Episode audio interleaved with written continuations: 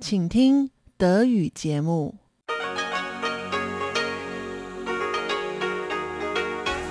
Hier ist Radio Taiwan International. Zum 30-minütigen deutschsprachigen Programm von Radio Taiwan International begrüßt sie Eva Trindl. Folgendes haben wir heute am Freitag, dem 29. Oktober 2021 im Programm. Zuerst die Nachrichten des Tages, danach folgt der Hörerbriefkasten. Nun zuerst die Nachrichten.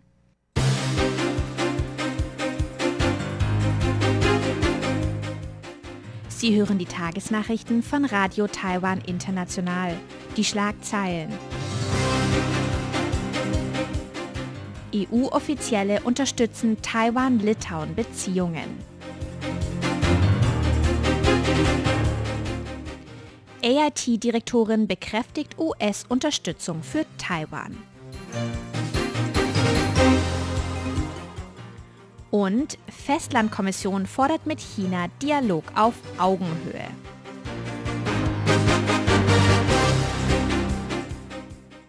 Die Meldungen im Einzelnen. EU-Offizielle unterstützen Taiwan-Litauen-Beziehungen.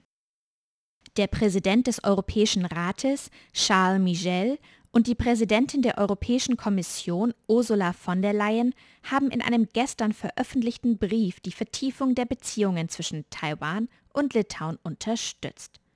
Damit reagierten sie auf ein Schreiben des Europäischen Formosa Clubs vom 25. August dieses Jahres, das mehr Unterstützung der EU für Taiwan-Litauen-Beziehungen gefordert hatte. Der Formosa Club ist eine Gruppe Taiwan-freundlicher Abgeordneter im Europäischen Parlament, den Parlamenten europäischer Länder und Kanada. Taiwan und Litauen hatten im Juli dieses Jahres angekündigt, gegenseitige Vertretungsbüros einrichten zu wollen. Dabei wird Taiwans Vertretungsbüro in Litauen den Namen das taiwanische Vertretungsbüro in Litauen tragen. In Ländern ohne offizielle diplomatische Beziehungen tragen taiwanische Vertretungsbüros sonst nicht Taiwan, sondern Taipei im Namen. Die Volksrepublik China hatte verärgert auf die Vertiefung der Beziehungen zwischen Taiwan und Litauen reagiert.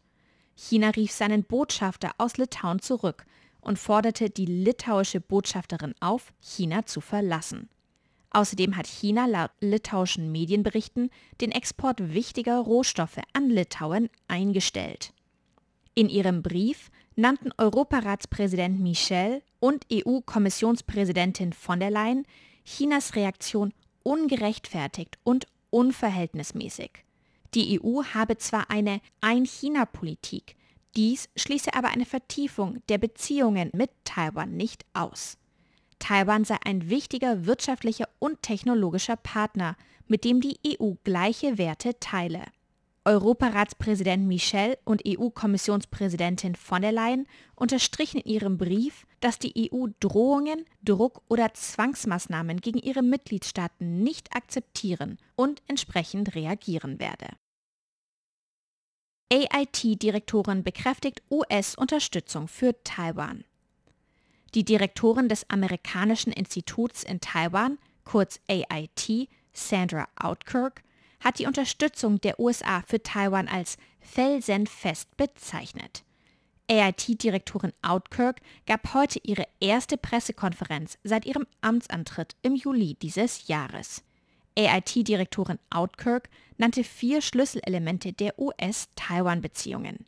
Die sicherheitspolitische Kooperation zwischen den USA und Taiwan, eine erweiterte wirtschaftliche Zusammenarbeit, der Erhalt des internationalen Raumes für Taiwan und die Stärkung der Freundschaft zwischen der amerikanischen und taiwanischen Bevölkerung. Outkirk unterstrich, dass Frieden und Stabilität in der Taiwanstraße das geteilte und anhaltende Interesse der USA und Taiwans seien. Die USA seien tief besorgt über Chinas destabilisierendes Verhalten in der Taiwanstraße. AIT-Direktorin Outkirk sprach sich außerdem für eine Einbindung Taiwans in internationale Organisationen aus. Festlandkommission fordert mit China Dialog auf Augenhöhe. Der Vorsitzende der Festlandkommission, Chiu Tai-san, sprach sich für Dialog in der Taiwanstraße auf Augenhöhe aus. Chiu bezog sich heute in einer Rede auf die diesjährige Nationalfeiertagsansprache von Taiwans Präsidentin Tsai Ing-wen. Präsidentin Tsai hatte in ihrer Rede am 10. Oktober vier Bekenntnisse dargelegt. Diese sind das Bekenntnis zu einem freien und demokratischen Verfassungssystem und dass sich China und Taiwan auf Augenhöhe begegnen. Außerdem werde sich Taiwan einer Annexion oder eines Eingriffes in seine Souveränität widersetzen. Und die Zukunft Taiwans müsse im Einklang mit dem Willen des taiwanischen Volkes entschieden werden. Der Vorsitzende der Festlandkommission Chiu sagte, dass China verstehen müsse, dass diese vier Bekenntnisse die breite Meinung der Bevölkerung spiegeln. Dialog auf Augenhöhe sei auch nötig, um mit den Differenzen der politischen Systeme und Werte umzugehen. Außerdem stellte Chiu eine Lockerung der Beschränkungen für Kontakte mit China nach dem Abklingen der Covid-19-Pandemie in Aussicht. Taiwan hoffe, dass auf der Grundlage von Frieden die Beziehungen in der Taiwanstraße gemeinsam verbessert werden können, so der Vorsitzende der Festlandkommission Chiu.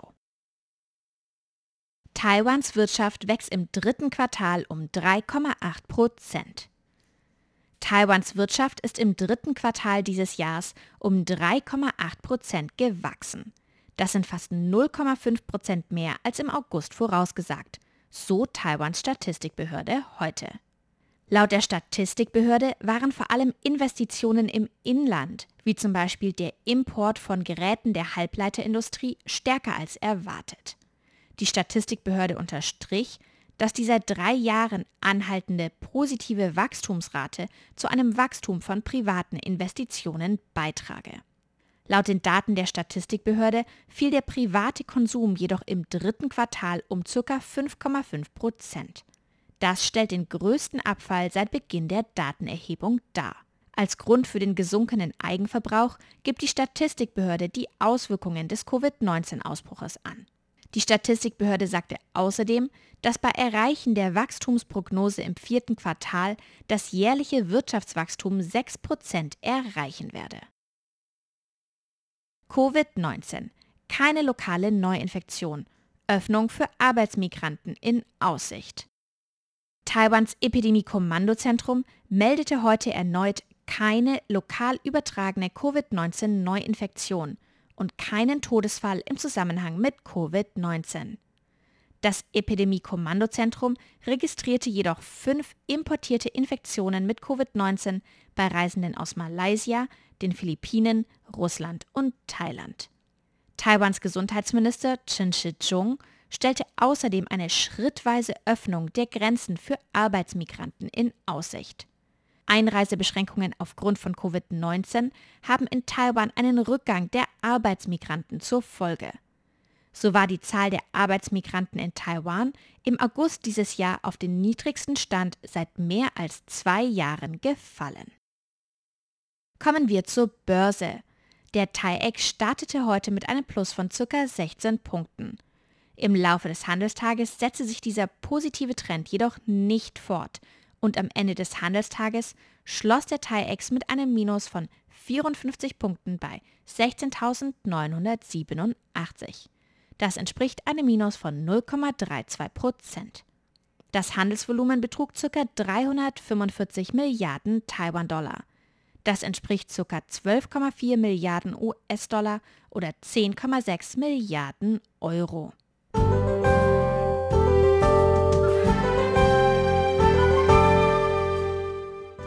Es folgt das Wetter. Heute ist es in Nord- und Osttaiwan bewölkt, in West- und Südtaiwan dagegen sonnig und klar. Die Temperaturen liegen in Nord- und Osttaiwan zwischen 21 und 26 Grad und in West- und Südtaiwan zwischen 24 und 30 Grad. Am Wochenende bleibt es in Nord- und Osttaiwan bewölkt und regnerisch bei 18 bis 26 Grad. In West- und Südtaiwan ist es dagegen sonnig und trocken bei 20 bis 30 Grad.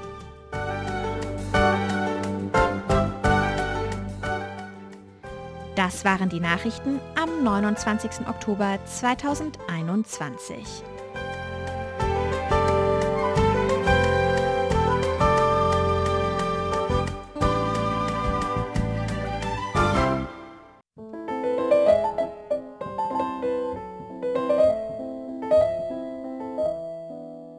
folgt der Hörerbriefkasten.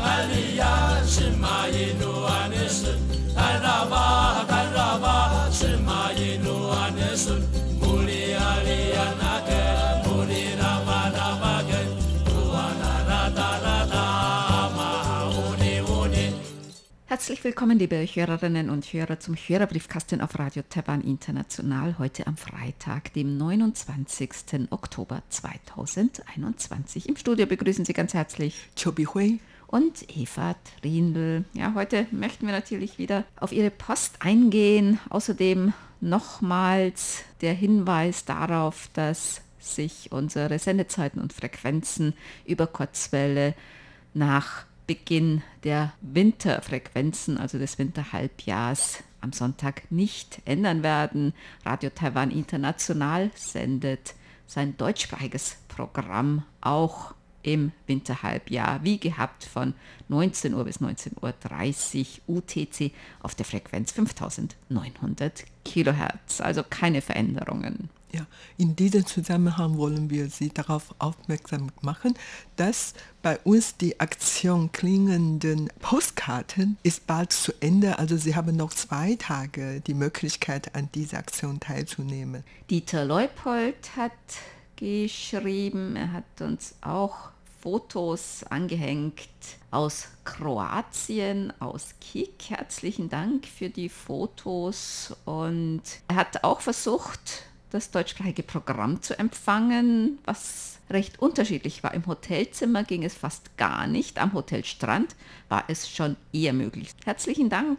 Auf jeden Fall, man freut sich bestimmt am Strand noch die RTI-Programme zu hören. Reinhard Schumann hat geschrieben, auch mehrere Empfangsberichte und er hatte am 21. und am 23. Oktober, hier steht, es ist gleich fünfmal die fünf. Nicht oh, schlecht. Sehr schön.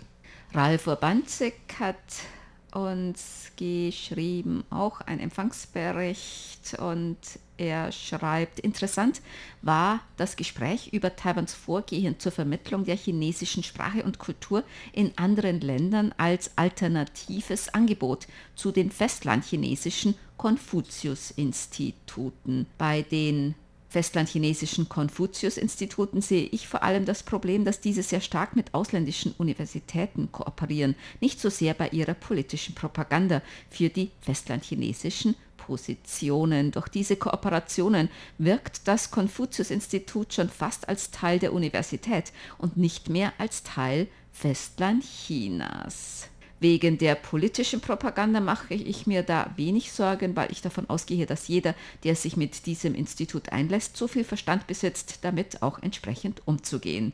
Das gilt auch für die Kulturinstitute oder ähnliche Einrichtungen anderer Länder, denn keines von denen ist frei davon, das eigene Land im besten Licht darzustellen.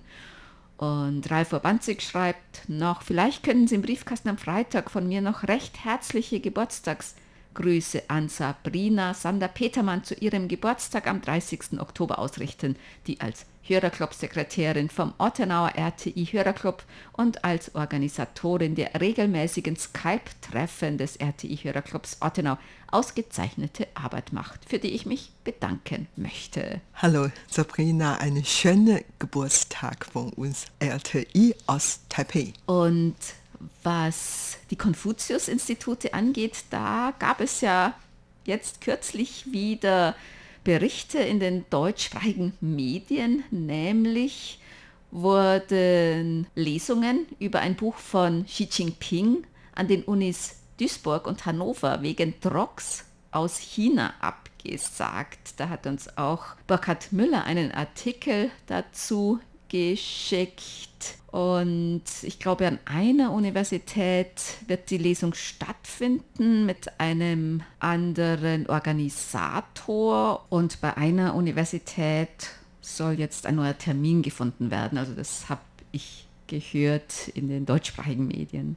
Ja, eigentlich in der letzten Zeit sind wir darüber informiert, dass die Zahl der Konfuzius-Institute in der ganzen Welt eigentlich zurückgegangen ist. Und das ist natürlich ein Signal dafür, dass viele Länder im Umgang weiter mit Konfuzius-Institut arbeiten möchten. Also, aber auf der anderen Seite alle Konsumenten in Anführungszeichen, die Leute, die zu dieser Institution geht, die sollen natürlich von vornherein wissen, was für eine Institution das ist. Und Burkhard Müller hat noch geschrieben, Nachrichten apropos Frauen-Asienmeisterschaft im Fußball. Letzten Samstag haben wir das Wunder von Taipei geguckt. Es war wirklich eine Zeitreise, leider ein wenig zu kurz. Der Dokumentarfilm Das Wunder von Taipei, da geht es ja auch um Frauenfußball und die Fußballmannschaft aus Deutschland, Bergisch Gladbach, die sozusagen Weltmeister geworden sind hier in Taipei. Heinrich Oesterbrock hat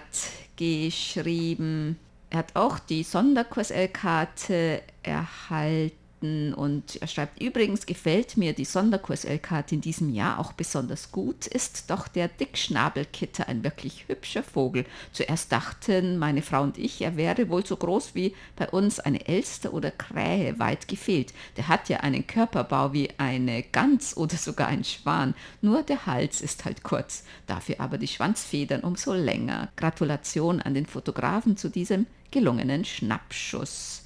Ja, also er ist nicht ganz so groß wie eine Gans oder ein Schwan, vielleicht eher so wie ein Rabe vom Körper her, aber er hat natürlich einen sehr, sehr langen Schwanz. Also der kann ja bis, weiß nicht, 40 Zentimeter lang werden. Also von daher sieht der auch noch sehr viel größer aus, besonders wenn er fliegt. Er hat auch sehr lange Flügel und einen wirklich sehr langen Schwanz. Ja, und sieht wirklich sehr elegant aus und hat so eine schöne Farbe an sich. Und wir freuen uns natürlich sehr, dass dieses Motiv viele Hörerinnen und Hörer gut gefällt. Andreas Fessler hat auch noch etwas geschrieben über die prachtvolle QSL-Karte mit dem Dickschnabelkitter-Motiv. Er hat auf Wikipedia nachgeschaut. Dieser Vogel gehört zu den Rabenvögeln und ist mit einer Körpergröße von 62 bis 69 Zentimetern doch recht groß. Dazu ist die Schwanzlänge von bis zu 40 Zentimetern auch recht beeindruckend. Auf der QSL-Karte findet man auch einen QR-Code. Ich dachte erst, dahinter verbergen sich weitere Informationen über diese Vogelart, aber nein, mit dem Code gelangt man zur RTI Deutsch App im Google Play Store. Auch gut, jetzt ist auch diese App auf meinem Handy. Ja, darüber freuen wir uns schon sehr. Sigmar Boberg hat geschrieben, apropos Vögel habe ich eine Frage. Hier ist es, typisch deutsch in Klammern, ein Für und Wider, ob Wildvögel gefüttert werden sollen. Werden in Taiwan in den Städten auch Vögel gefüttert oder lässt man es, da die Vögel in der freien Wildbahn genug Futter finden? Also irgendwie ist es sehr selten, dass Vögel gefüttert werden, weil die finden natürlich hier in der freien Wildbahn, auch in den Städten, immer selbst genug Futter. Es gibt hier wenig Schnee oder Frost und es gibt ja auch Zugvögel, die vom Norden kommen und in Taiwan überwintern und dann wieder gehen Norden fliegen dann im Frühjahr. Also in Taiwan ist es eigentlich gar nicht notwendig, Vögel zu füttern. Ja, das stimmt schon. Nur auf dem Platz, dem, auf dem Friedensplatz vor dem Chiang Kai-shek Memorial Hall kommen fast jeden Tag viele Tauben und viele Touristen oder viele Kinder. Kinder vor allem, die ja, füttern auch, die da manchmal. Ja, genau, ja. genau, die füttern die. Und die Regierung, die Stadtregierung hat eigentlich nicht wirklich streng die Leute vertreiben beim Futtern. Hm, höchstens wenn Vogelgrippe-Alarm genau, ist, dann wird halt wirklich immer darauf hingewiesen, bitte keine Vögel füttern. Es ist auch nicht jetzt so dass alle da ständig da die Vögel füttern. Das ist, sind vor allem Kinder, die da sich einen Spaß draus machen, so kleinere Kinder dann die Tauben zu füttern. Genau. Und in einer Wohngemeinde in der Nähe von meiner Wohnung, da wohnen sehr viele Leute und im Hof kommen oft auch viele Tauben und viele ältere Leute, Senioren am Rollstuhl, die hatten auch Lust, diese Tauben zu füttern. Das sehe ich auch sehr oft und das stört keiner, weil äh, wenn die älteren Leute ein bisschen Aktivitäten haben, dann freut man sich eigentlich für diese Senioren. Insofern sehen wir auch sehr oft Tauben da. Aber wie gesagt, ansonsten füttern die Stadtregierung oder die normale Leute nicht so viel. Und Wildvögel weil, eigentlich schon gar nein, nicht. Nein, weil wie gesagt, die können schon, glaube ich, überall ihre Fütter, ihre Essen bekommen. Franz Schanzer hat geschrieben, er hat uns im Internet gehört und er schreibt zum Beitrag Tradition, Kaffee oder Tee trinken. Wir trinken ja täglich sehr viel Kaffee. Wir kommen im Tag so auf fünf Tassen Kaffee. Tee wird weniger getrunken. Ja, in der Winterzeit, wenn es draußen sehr kalt ist, dann machen wir auch mal eine Tee. Pause. Wie gesagt, die jungen Leute hier trinken eher so Kaffee und ich gehöre dazu. Ich Zu trinke auch Leuten, genau. Kaffee. Allerdings, ich trinke jeden Tag keine fünf Tassen Kaffee. Das wäre dann wirklich zu viel für mich. Und die älteren Leute, wie zum Beispiel mein Mann, der trinkt ja den ganzen Tag Tee. Aber jeden Tag trinkt er mindestens eine Tasse Kaffee. Also wie gesagt, Tee und Kaffee werden hier sehr viel getrunken. Volker Wilschrei hat geschrieben, mehrere Empfangsberichte und er schreibt, eine Frage habe ich auch. Als ich 1975 bei meiner ersten Asienreise auch für ein paar Tage in Taipei war, bin ich auf einem Flughafen gelandet, der inmitten der Stadt lag.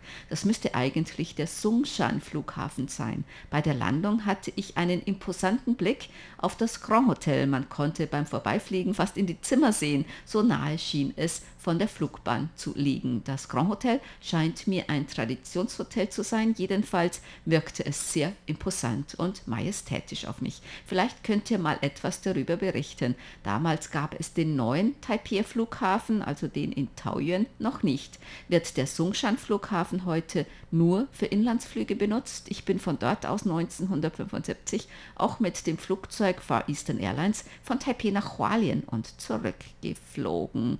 Der Flughafen Flughafen wird jetzt noch für Inlandsflüge benutzt und auch für Flüge in Nachbarländer in Asien, also Japan, Korea, China und so weiter. Und das Grand Hotel, das ist ja direkt über dem Sendegebäude von Radio Taiwan International. Das ist ein sehr großes rotes Gebäude, das sieht sehr chinesisch aus. Das wurde 1952 errichtet und ist ein Projekt von Madame Chiang Kai-shek, also von Sung Mei-ling, der Frau von Chiang Kai-shek. Es ist 14 Stockwerke hoch, hat gemäß der Website des Hotels rund 500 Gästezimmer. Es gibt auch Restaurants, Cafés und so weiter und viele Touristen besuchen dieses Hotel auch nur, um es sich mal anzusehen. Man kann sich dort auch Fotos ansehen, eine Fotogalerie von berühmten Persönlichkeiten, die dort zu Gast waren oder zum Beispiel wichtigen Treffen, die dort stattfanden. Zum Beispiel der frühere US-Präsident Dwight Eisenhower war dort schon zu Gast. Der frühere König von Thailand, der Premierminister von Singapur und so weiter. Und da kann man auch noch Fotos sehen. Ja, dieses Haus diente in den 60er, 70er, sogar bis 80er Jahre als ein Gasthaus und zwar für die Ehrengäste aus Ausland. Daher, da hat ja, wie du vorhin gesagt hast, viele wichtige Gespräche abgehalten und viele Prominente haben dort übernachtet. Insofern auf dem Gang, da kann man ja wirklich viele historische Bilder sehen. Das ist eine Reise wert und nach der Besichtigung des Grand Hotels können Sie natürlich dann ein bisschen runter zu uns kommen. Unser Senderhaus liegt gerade so unten dem Grand Hotel. Man kann jetzt sogar zwei Fluchtwege dort besichtigen. Allerdings man muss sich vorher anmelden und unter Führung darf man die zwei Fluchtwege besichtigen. Und das ist auch sehr interessant für viele Touristen. Aber wie gesagt, man muss wirklich vorher sich anmelden. Also hat man wohl keine Chance, die zwei Fluchtwege zu besichtigen. Ja, das waren so Geheimfluchtwege mit Rutsche, wie man das von Bildern sieht. Und die enden unter dem Grand Hotel im Park neben Radio Taiwan International und der andere auf der anderen Seite von Radio Taiwan International. So diesen Grand Hotel mit Schwimmbad und Tennisplätzen und so weiter. Und das Gelände, das ist das Yuanshan-Gelände, das heißt auf Chinesisch auch Yuanshan Hotel. Und früher, da war ein Shinto-Schrein aus der Zeit der japanischen Kolonialzeit. Dann haben wir Post bekommen von Klaus Irrgang. Er hat uns Infos geschickt zu einer Präventionskampagne. Lass deine Story nicht tragisch enden in einer Tram in Zürich. Und es geht um einen tödlichen Unfall bei einem Jugendlichen durch Smartphone-Benutzung im Verkehr. Es gibt ja wegen der Ablenkung durch Handys auch schon Ampeln am Boden bzw. zusätzliche Signalsysteme und Apps für Smartphones und für abgelenkte Smartphone-User, Smartphone-Junkies oder sogenannte Smombies. Und er hat uns auch einige Links dazu geschickt. Frage, gibt es solche Aktivitäten wie Präventions- und Warnkampagnen sowie Warnsysteme für Smartphone-User auch in Taiwan? Also es gibt auch so, ja, so Art Kampagnen. Man darf die Smartphones auf der Straße eigentlich nicht benutzen, auch wenn man über die Straße geht. Da kann man auch einen Strafzettel bekommen. Ne? Ja, das stimmt schon. Das hat sehr oft ereignet, dass man beim Überqueren einer Straße oder beim Gehen dann auf was gestoßen hat und so weiter. Das hört man eigentlich sehr oft und daher in der Schule oder in vielen Angelegenheiten werden immer so Werbungen da gezeigt und davor gewarnt, dass man nicht beim Gehen oder beim Fahren äh, Smartphone benutzen und so weiter. Ich habe einen Bericht gelesen von U- und S-Bahn-System in Taipei von der Metro, von der MRT. Und die hatten eine Statistik nämlich von Januar bis August. Da gab es in MRT-Station oder in den Zügen 143 Unfälle durch Leute, die gefallen sind, die hingefallen sind. Und davon 44 Prozent, 73, weil sie abgelenkt beim Gehen waren. 15 Prozent wurden durch andere Passagiere verursacht. Und es wird auch darauf hingewiesen, dass die Passagiere beim Gehen bitte nicht auf ihre Mobiltelefone sehen sollen. Da gibt es Cartoons dazu, also so Bilder oder auch so Spots. Da ist so ein Cartoon-Hund, der da ja, das Mobiltelefon in der Hand hält und dann die Rolltreppe runterfällt oder so. Und es gibt auch immer wieder Kampagnen, dass Verkehrsteilnehmer keine Mobiltelefone nutzen sollen beim Gehen oder Fahren oder wie auch immer. Und Klaus Ergang hat uns auch noch einen Link zu einem klassischen Musikstück geschickt. Herzlichen Dank. Dann kommen wir zu unseren Geburtstagsglückwünschen für heute. Bernd Seiser aus Ottenau hat geschrieben, er möchte gerne heute ganz herzlich zum Geburtstag beglückwünschen die beiden RTI-Hörerclub Ottener Mitglieder Manfred Lietzmann in Schwäbisch Gmünd und Anne Faust in Kaiserslautern sowie auch Marcel Görke in Bochum, RTI-Hörerclub-Mitglied Rita Bahnsinn in Pellworm, Reinhard Priese in Sübtitz, Martin Brosche in Schwäbisch Gmünd, RTI-Hörerclub Ottener Mitglied Christoph Paustian in Häusern, Thomas Sander Petermann in Alten Kunstadt, Anja Burger in Bühl, Kuno Taufenbach in Güstrow und Dirk Pranke in Filderstadt. Den Glückwünschen schließen wir uns an und das war's für heute im Briefkasten. Sie hörten das deutschsprachige Programm von Radio Taiwan International am Freitag, dem 29. Oktober 2021. Unsere E-Mail-Adresse ist deutsch.rti.org.tv. Im Internet finden Sie uns unter www.rti.org.tv rti.org.tv, dann auf Deutsch. Dort finden Sie weitere Nachrichten, Beiträge und auch die Links zu unserer Facebook-Seite und zu unserem YouTube-Kanal. Über Kurzwelle senden wir täglich von 19 bis 19.30 Uhr UTC auf der Frequenz 5900 kHz. Vielen Dank für das Zuhören. Am Mikrofon waren Eva Trindl und Chobi Hui.